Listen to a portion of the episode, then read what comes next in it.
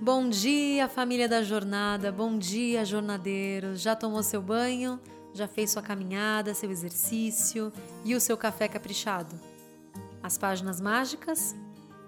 Bom, elas são fundamentais para o nosso processo funcionar mesmo. Não se esqueça de fazer essa prática da caminhadinha, um exercício, nem que seja fazer 10 flexões para começar o seu dia ou pular a corda 50 vezes, 50 pulos só para o seu corpo acordar, tá? Então você acorda, faz o exercício, toma um banho rapidinho, uma ducha, né, geladinha, um café caprichado, faz as páginas matinais e começa o seu dia. Se você precisar acordar mais cedo para fazer esse processo, separa aí uma horinha para fazer tudo isso, é tranquilo, tá bom? Bom, hoje nós vamos esvaziar um pouquinho mais o nosso poço e cada vez mais nós vamos nos sentindo mais fortes. Mas como todo processo e limpeza profunda, às vezes a sujeira precisa sair para fora para depois a limpeza ficar aparente. Quando acendemos a luz, o que, que acontece? Nós conseguimos enxergar a poeira, a bagunça.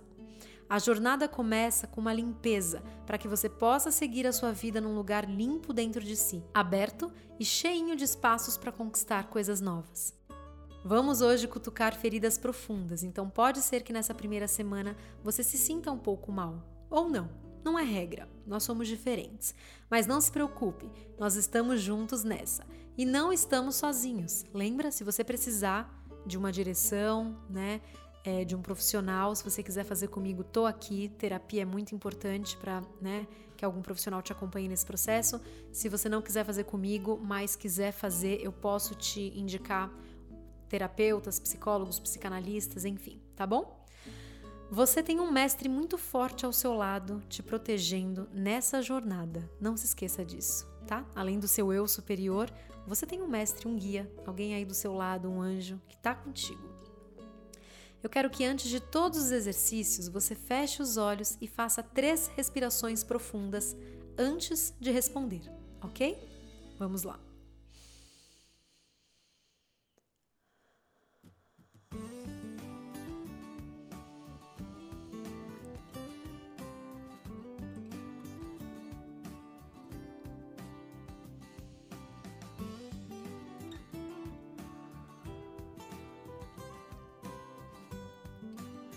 Faça uma lista das pessoas que mais te irritam e depois escreva por que, que elas te irritam.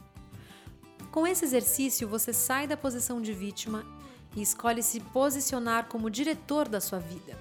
Quando você se incomoda com alguém, esse sentimento está querendo te dizer algo sobre você.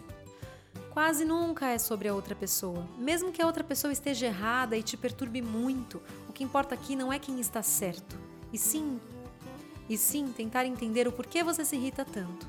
Tudo o que sentimos é sobre nós mesmos e não sobre o outro.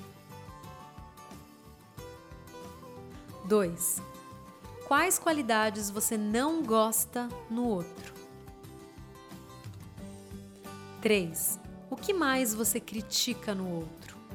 O que você mais critica assim no outro? O que mais você se pega criticando, sabe, nos outros? 4.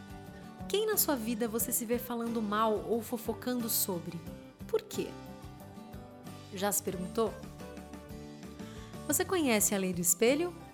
Eu tenho um episódio inteirinho falando só sobre isso. Se você quiser ouvir, procure aqui.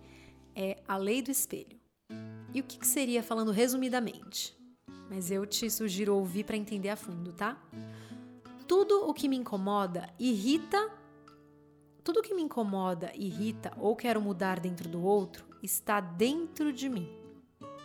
Tudo que o outro me critica ou julga, se me incomoda, está reprimido em mim e é necessário trabalhar isso. Tudo que eu gosto no outro, o que eu amo nele, também está dentro de mim, às vezes ainda sem ser percebido. Tudo que o outro me critica, julga ou quer mudar em mim sem que me afete, pertence a Ele.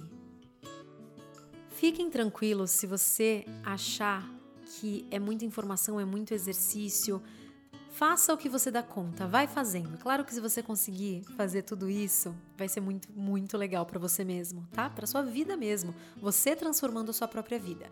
Mas, se você não conseguir fazer tudo, fica tranquilo, sabe? Eu aprendi muito a relaxar porque eu percebi que as coisas têm muito a hora certa. Muitas coisas é, que não faziam sentido para mim no momento, de repente, por eu estar nesse processo e querendo me transformar, né? De repente, em algum momento, virava a chavinha, alguma coisa acontecia e de repente eu entendi aquilo que tinha sido me dito há um ano atrás. Ou eu começava a ter vontade de fazer aquele exercício que foi me passado num curso há dois anos atrás, né? Então, mas assim, a gente só vai ter essa vontade se a gente tentar, se a gente conhecer hoje, né? Tenta, experimenta fazer tudo isso que eu tô te falando. Se você não curtir, não tem problema, mas até se você não curtir, é importante você refletir o porquê, né? Porque você ter preguiça de algo ou não querer fazer. Tem algo escondido aí, que é importante você entender o que está acontecendo tá? Se você tiver muita dificuldade, me escreve também, tá? A gente pode bater um papo, posso te ajudar. 5. Lavar a louça pode ser divertido, sabia? Hoje você vai lavar a louça e imaginar toda coisa ruim saindo por entre seus dedos. Você não tem ideia do poder da imaginação. Apenas imagine toda a sujeira indo embora pelo ralo. Depois que eu aprendi esse exercício, eu até comecei a gostar de lavar louça, acredita?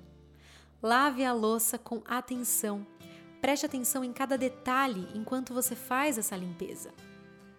Se você prestar atenção enquanto lava a louça, você estará praticando uma das técnicas de mindfulness, que é a atenção plena no momento. Você pode obter tantos resultados positivos com essa pequena prática. Você pode ter insights. Percebe como tudo pode se tornar divertido? Eu percebi que eu deixava para ser feliz nas férias. E eu percebi que a gente pode ser feliz agora.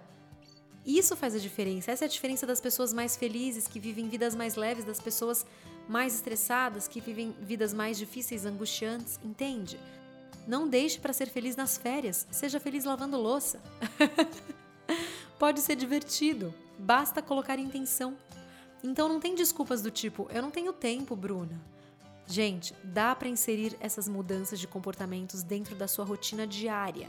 Quem diz não ter tempo para se dedicar a colocar intenção em seu dia, receberá do universo mais do mesmo. E esse é um ciclo vicioso que só atrai frustração. Se você não tem tempo para colocar intenção no seu dia, o que você acha que o universo vai te devolver? Entende? Saia da mesmice e dessa de viver a vida como se você fosse um robô. Ei, você é incrível e precisa colocar intenção e sentido em seus dias para você se sentir assim, incrível como você já é. E a cartinha mágica de hoje é a cartinha da raiva. Acabei de sortear aqui.